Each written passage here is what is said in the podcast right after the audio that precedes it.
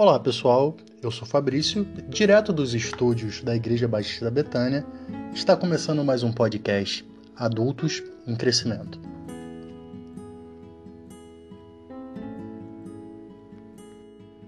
Hoje vamos dar continuidade ao que já foi ensinado no último episódio sobre Lucas 7, do versículo 11 ao versículo 17, que trata da ressurreição do filho único da viúva da cidade de Naim. Nesse segundo episódio, nós vamos trabalhar com algumas perguntas que a própria classe fez e algumas perguntas que eu mesmo levantei dentro desse texto. Vamos ler o texto bíblico mais uma vez. Peço para você abrir lá em Lucas, capítulo 7, a partir do versículo 11. Acompanhe comigo.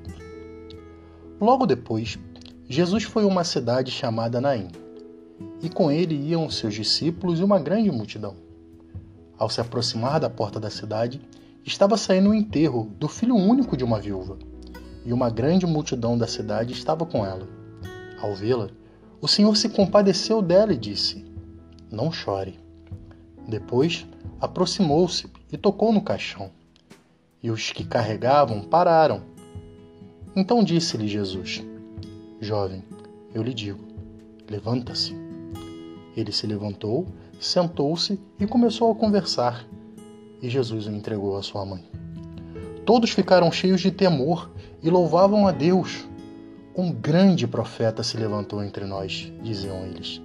Deus interveio em favor do seu povo.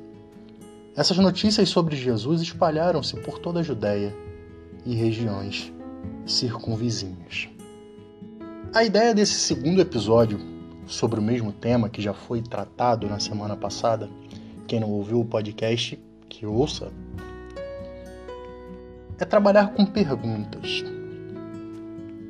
Todas as perguntas têm resposta? Não, não tem resposta. Mas a pergunta produz crescimento? Sim. É através da pergunta, é através do questionamento, é através da indagação que encontramos o crescimento.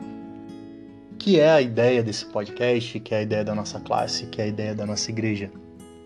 Em uma geração onde tem-se resposta para tudo, as perguntas não são bem-vindas. O mundo é muito complexo para a gente ter resposta óbvia para tudo. Da cultura judaica responder perguntas com outras perguntas. Tem aquela história do jovem que pergunta para o rabino por que, que eles sempre respondem uma pergunta com outra pergunta. E o rabino respondeu: Por que não? Qualquer resposta encerra um diálogo. E não é interessante a gente encerrar todos os diálogos sem antes chegar a uma conclusão profunda daquela questão. Mas a gente vive numa geração da lacração. E quem lacra quer justamente fechar o diálogo. Quem tem razão, quem quer ter razão, não quer continuar conversando, não quer ouvir o contraponto, não quer ouvir a opinião do outro, simplesmente quer lacrar.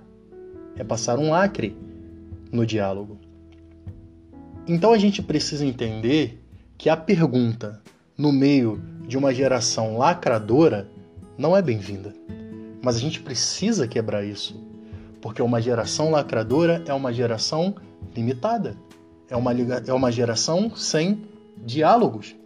E essa é a intenção desse segundo episódio. E nós sempre vamos fazer assim. Numa semana, vamos tratar um assunto e dissecar esse assunto como foi feito. Na segunda semana, no segundo episódio daquele assunto, nós vamos trabalhar com perguntas e com questões. Tem um pastor famoso que sempre aparece no YouTube dizendo quem é crente e quem não é crente. Ah, esse não é crente não. Ele faz isso? Não é crente não. E os próprios crentes conseguem se divertir com isso. Mas ele não tem autoridade, ninguém tem autoridade para dizer quem é crente, quem não é. Quem faz esse tipo de afirmação tem uma visão da vida binária. E o conhecimento vai além dos conhecimentos binários. Sim e não. Pode, não pode. Esquerda, direita. O diálogo que a gente aprende com a Bíblia Sagrada, com o Evangelho de Jesus, vai além de respostas óbvias, respostas binárias, de, de diálogos curtos e de lacração. Se a tua ideia é sempre sair vitorioso de um debate ou de qualquer conversa, se a tua ideia é ter razão, pode ter certeza que não foi com as escrituras que você aprendeu isso, muito menos com Jesus. Você pode pegar a palavra de Deus, principalmente o Evangelho, onde conta a história de Jesus, e você vai ver inúmeras vezes Jesus respondendo uma pergunta com uma outra pergunta. Eu vou dar um exemplo para vocês, quando Jesus encontra com Nicodemos, e depois de Jesus fazer toda aquela explanação sobre nascer de novo, Nicodemos pergunta para Jesus: Como é possível um homem voltar para o ventre da sua mãe? E Jesus responde ele com uma outra pergunta: Como você, sendo mestre em Israel, não consegue compreender essas coisas? Certa vez Jesus cura um paralítico em Cafarnaum. Jesus, além de curá-lo, Jesus diz: Seus pecados estão perdoados. Os fariseus se revoltam e dizem: Com que autoridade você perdoa pecados? Perdão. E então Jesus curou o paralítico, dizendo a esses homens uma outra pergunta: O que é mais fácil para vocês dizer, os seus pecados estão perdoados? Ou dizer ao homem, levanta-te e anda? E tem tantos outros exemplos de Jesus respondendo os fariseus, aqueles que o indagavam, com uma outra pergunta: Por que a vida é complexa demais para ser respondida de forma óbvia? Uma outra pergunta respondendo uma pergunta dá margem a uma discussão maior. Eleva o nível do debate, eleva o nível do conhecimento. Desconfie de quem tem resposta para tudo. Desconfia de quem vê a vida de uma forma muito óbvia. Não, a vida é muito complexa. E entender as coisas, entender a vida, entender os sinais que a vida nos dá, requer perguntas. E é isso que vamos fazer a partir de hoje, no segundo episódio de cada questão. Então vamos para a primeira pergunta que eu recebi, foi da Ionise. A Ionise perguntou assim: Por que Jesus curou, perdoou e ressuscitou algumas pessoas? Para diminuir a sua dor ou para anunciar seu reino? Ou as duas coisas? É uma ótima pergunta, Ionise. E como eu não estou aqui para dar respostas óbvias, como eu acabei de dizer, vamos pensar junto. Não é verdade? A gente já falou muito sobre isso. E eu acredito que sejam as duas coisas. Jesus curou porque Jesus se compadeceu daquela enfermidade, Jesus realizou sinais porque realmente se preocupava com a integridade física daquelas pessoas, afinal de contas. É, você viver uma vida com uma enfermidade é, é um peso que você carrega, mas isso fica só no nível terreno. Toda cura, todo sinal, todo prodígio precisa ter um ensinamento sobrenatural transcendente. O que, é que significa isso? precisa trazer um ensinamento sobre o reino de Deus, que é o que importa. Afinal de contas, o corpo enfermo curado hoje vai ter outra enfermidade lá na frente. O jovem ressuscitado hoje vai morrer lá na frente. Essa questão não resolve o problema da humanidade e Jesus veio ao mundo trazer a solução para a humanidade, a saber, a vida eterna. Então toda cura, todo milagre, toda a ação de Jesus no nosso mundo físico traz consigo um ensinamento transcendental, como falamos no primeiro episódio. Vamos para a segunda pergunta. A Patrícia faz uma pergunta assim mais teológica, né? Eu vou ler aqui a pergunta da Patrícia. A ideia é que Jesus foi surpreendido na hora que o cortejo se dirigia para fora da cidade.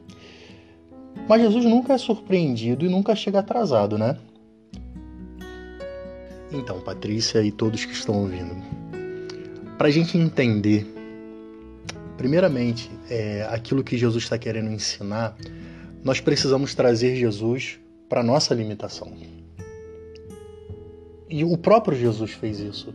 Jesus, sendo Deus, ele tornou-se homem e ele viveu uma rotina de um homem, né?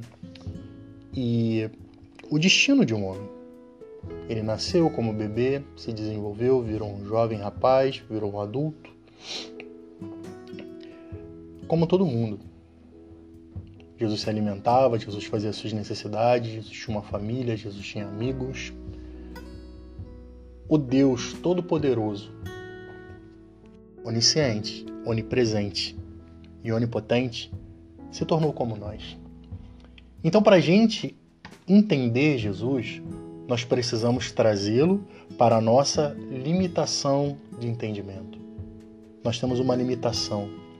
Então não tem como eu querer entender Jesus acima da minha limitação humana.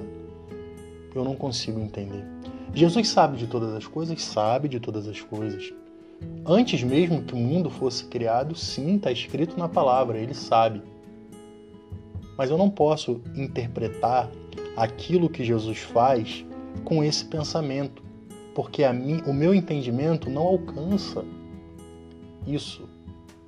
Esse patamar é do Senhor, não é meu. E o Senhor não exige isso de nós. Então Jesus foi surpreendido ao chegar em Naim e encontrar aquele cortejo, então a palavra surpreender, o entendimento de surpreender, se limita a nós, humanos. Nós somos surpreendidos. E Jesus, como homem, por que não? Para que eu possa entender, e a Bíblia me faz entender assim, Jesus entrou naquele lugar e se reparou com aquele cortejo fúnebre e ao olhar para aquela mulher, ele se compadeceu muito dela.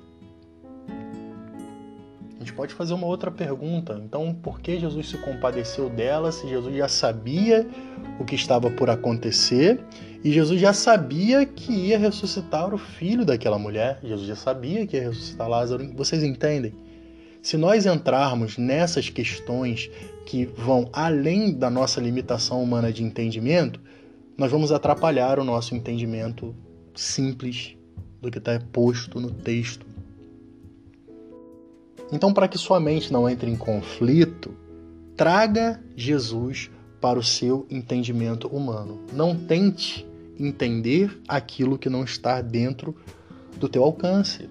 E eu não estou dizendo limitação intelectual, que um ser humano é mais inteligente que o outro. Não, eu estou falando sobre coisas espirituais, transcendentais, que um dia vamos entender, quem sabe, quando chegarmos no céu. Tá bom, Patrícia? E por último aqui a pergunta da Jana. Né, a Jana perguntou assim: Será que Cristo quis mostrar que em nossa caminhada, de forma inesperada, podemos expressar nossa compaixão ao próximo? Ele demonstrou compaixão ao ver a tristeza daquela mãe, parou e fez esse milagre sem nem mesmo ela pedir. Assim devemos agir. Assim devemos agir também, não precisar que alguém peça. Antes disso, espontaneamente devemos agir. Bom, Jana, eu acho que esse é um dos maiores ensinamentos que esse texto traz para gente. Você alcançar uma sensibilidade tamanha a ponto de você se deparar com a dor de uma outra pessoa e você se compadecer dela e essa compaixão te impulsionar a ajudar essa pessoa. Não ajudá-la porque você sabe que tem que ajudá-la, não ajudá-la porque ela está pedindo ajuda. Não, mas você ter um coração sensível a ponto de você sentir a dor. O nome disso é empatia.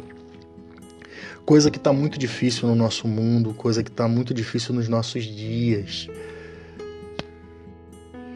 E se clamamos para sermos cheios do Espírito Santo, é, automaticamente uma pessoa cheia do Espírito Santo ela tem essa sensibilidade. Né? O Espírito Santo que habita dentro de nós é Deus em nós, com a intenção de sentirmos aquilo que Deus sente. Então, se somos templos do Espírito Santo e se depararmos com uma situação tal qual Jesus deparou com essa mulher, nós devemos sentir compaixão. E se não sentirmos compaixão, nós precisamos procurar ajuda no Senhor. O cristão é, sobretudo, compassivo. É uma característica do cristão é aquele que sente compaixão pelo próximo. Essa é uma das nossas funções nessa terra. Não é gerar conflito, não é dizer que eles são de lá e nós somos daqui, eles não são nossos. Não. A nossa missão aqui é se compadecer, é amar, é cuidar, independente de quem seja, independente da história dessa pessoa, a dor dessa pessoa precisa nos atrair. Mas reflitam sobre isso. Reflitam vocês sobre isso. Eu separei algumas perguntas aqui feitas por mim mesmo, observando o texto com mais calma, e eu vou compartilhar com vocês aqui agora. Tá bom? Muito obrigado, Jana. Muito obrigado, Patrícia. Muito obrigado, Eunice. Da próxima vez, que mais pessoas mandem dúvidas, questões sobre o que leu. Amém? E lendo esse texto, uma pergunta salta à minha mente. É onde está Deus na nossa mais profunda dor? Você já deve ter feito essa pergunta na sua vida em algum momento. Onde está Deus? Cadê Deus? Eu estou aqui sofrendo, desamparado, eu não tive culpa do que está acontecendo, o mundo caiu sobre mim. Onde está o Senhor? A resposta é perto. O Senhor está perto. Abra sua Bíblia no Salmo 34, versículo 18.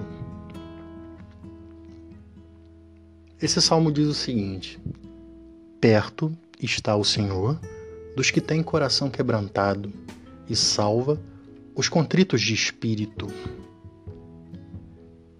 Então, quando você perguntar onde está o Senhor no seu momento de mais profunda dor, saiba que Ele está perto.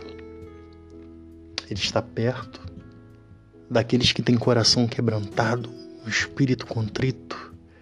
Como falamos no episódio anterior, a nossa dor atrai a presença de Deus foi assim que aconteceu quando Jesus se aproximou daquela mulher, quando Jesus se aproximou daquele caixão. Jesus estava perto, porque ali havia um coração contrito. Isso significa que você vai sentir ele. Isso significa que você vai sentir um arrepio?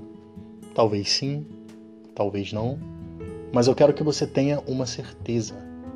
Perto está o Senhor. A gente sempre acha que Jesus está nos congressos. Está. Jesus está nas festas. Jesus está nos cultos. Mas pode ter certeza que Jesus não falta. Um velório.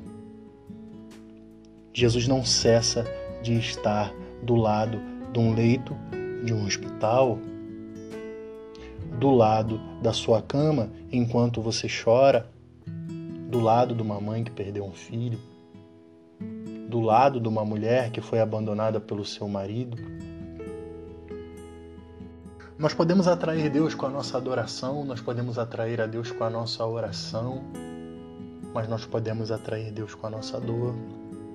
E isso é algo que não depende de nós, ninguém espera sofrer, mas Deus de livre e espontânea vontade, se apresenta a você e diz, como disse para aquela mulher: Não chore. Deus está conosco principalmente quando a dor é inevitável.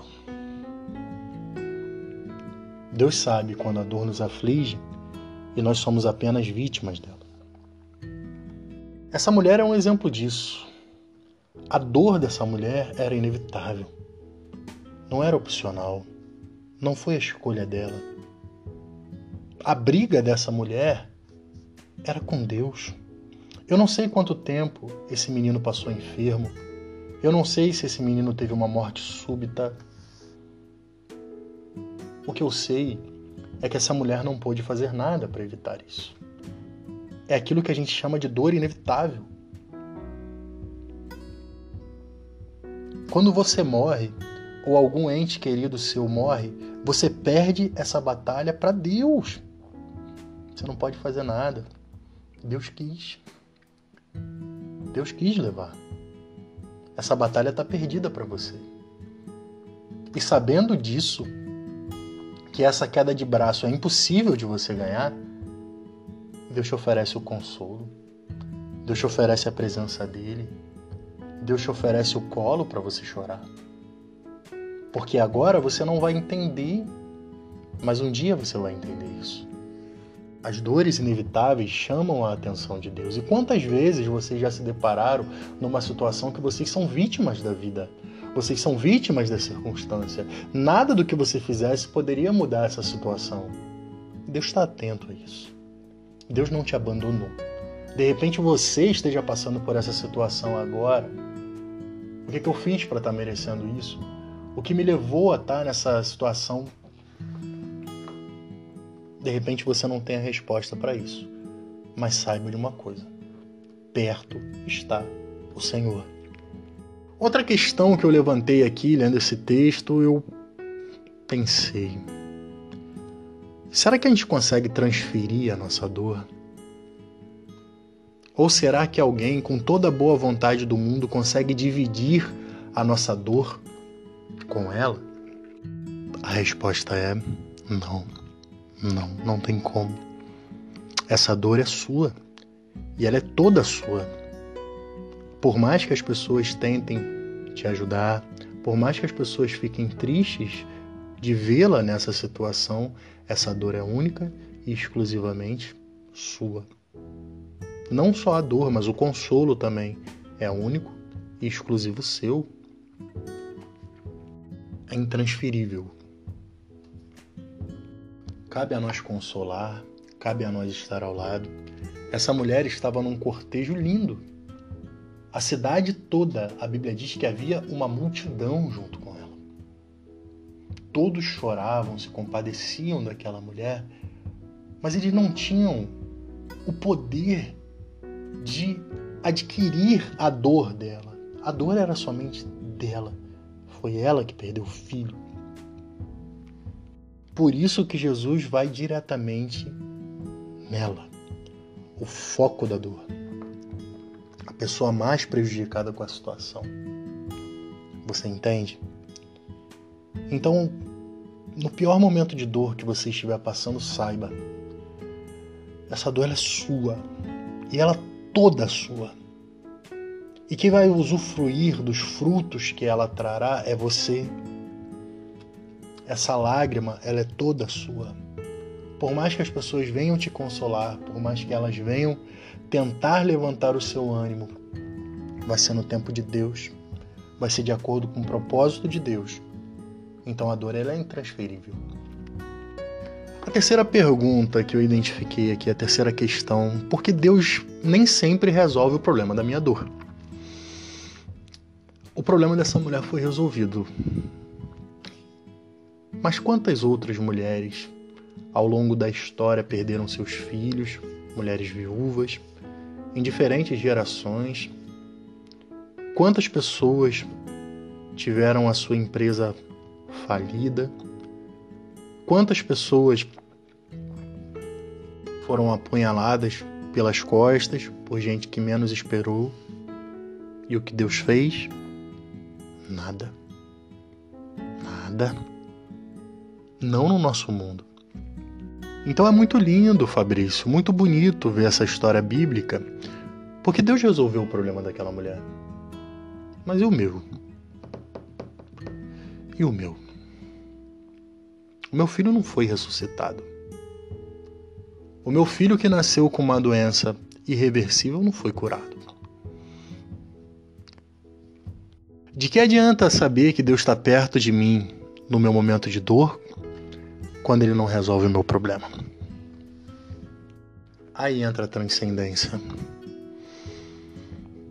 Gostaria de ter uma resposta melhor para vocês. Gostaria de fazer como muitas igrejas dizem: Deus vai resolver o seu problema. Pare de sofrer. Não sofra mais. Vem para nossa igreja. Deus vai resolver o seu problema financeiro. Deus vai resolver o seu problema amoroso. Deus vai resolver o seu problema profissional. Deus vai resolver as suas relações. Deus vai te tirar do vício. Deus vai fazer isso, Deus vai fazer aquilo. E quando Deus não faz? Como a gente entende isso? Bom, primeiramente a gente precisa entender que há um propósito. Havia um propósito na ressurreição daquele menino. E o propósito principal está lá no último versículo, que diz que a fama de Jesus se espalhou por toda a Judéia e a gente sabe que a Judéia era a região principal de Israel, onde fica Jerusalém, onde fica o templo, onde governava Pôncio Pilatos, era a capital de Israel. E por cidades circunvizinhas. Jesus estava no início do seu ministério, Jesus tinha acabado de vir de Cafarnaum, foi a Naim e encontrou-se com uma grande multidão e realizou um milagre incontestável que gerou pavor naquelas pessoas e ao mesmo tempo admiração. Pronto. Jesus já foi conhecido por todas aquelas pessoas e era necessário que fosse assim. Então havia um propósito naquela cura. Um propósito momentâneo para aquela circunstância que era necessário que a fama de Jesus se espalhasse mesmo. Mas a gente precisa entender na nossa dor e confiar no propósito maior de Deus e o que Deus quer extrair da nossa dor, além de nos consolar, além de termos um momento de profunda intimidade com Ele, é entender que o nosso descanso não é aqui. É entender que o nosso descanso está no céu. No mundo nós teremos aflições, mas Jesus disse: Tem de bom ânimo, eu venci o mundo. E o que é o mundo? É essa vida, é esse fardo que todos nós carregamos. Viver está longe de ser fácil. O propósito original de Deus não era para a gente viver nesse mundo. Não era para a gente viver diante de tanta maldade. Era para a gente viver num paraíso com Ele, desfrutando da Sua presença desfrutando do seu favor. E é para lá que estamos retornando. Enquanto estamos aqui, a dor faz parte. A perda faz parte. Paulo diz que essa leve e momentânea tribulação vai se transformar em peso de glória. Então nós precisamos ter uma visão ampliada. E a nossa dor serve para nos lembrar que o nosso estágio nesse mundo não termina por aqui. Há uma vida no céu. Há uma eternidade a ser vivida. Outra contestação, perdão, constatação do texto é o seguinte: não foi só o menino ressuscitado ali. A esperança daquela mulher também foi ressuscitada. Vocês entendem isso? Nós já explicamos no primeiro episódio como era a vida das viúvas naquele tempo. E a mulher que tivesse o desprazer de perder seu marido, ela estava fadada a viver uma vida dependendo da caridade de outras pessoas, porque a mulher, numa sociedade patriarcal, ela não pode trabalhar, ela não pode ter independência financeira e com um filho pequeno a situação fica ainda pior. Então a morte daquele menino não era só a morte de um filho, mas era a morte de uma esperança, porque uma vez que aquele menino cresce, ele se torna o chefe daquela família. Ele pode trabalhar e sustentar a sua mãe, mas naquele momento, aquela mulher estava perdendo seu filho e estava perdendo sua esperança de futuro. Aquela mulher estava fadada a viver miseravelmente o resto da vida. Então Jesus ressuscitou aquele corpo físico, ele trouxe de volta a alma daquele menino ao corpo, mas principalmente Jesus ressuscitou a esperança daquela mulher. E o que que Jesus quer ressuscitar em você? Qual o milagre que Jesus quer fazer em você no momento de maior dor? É ressuscitar em você a esperança. Uma vida sem esperança, ela não vive, ela sobrevive. Quem perde a esperança está morto em vida. E Jesus fez esse milagre imperceptível naquele momento.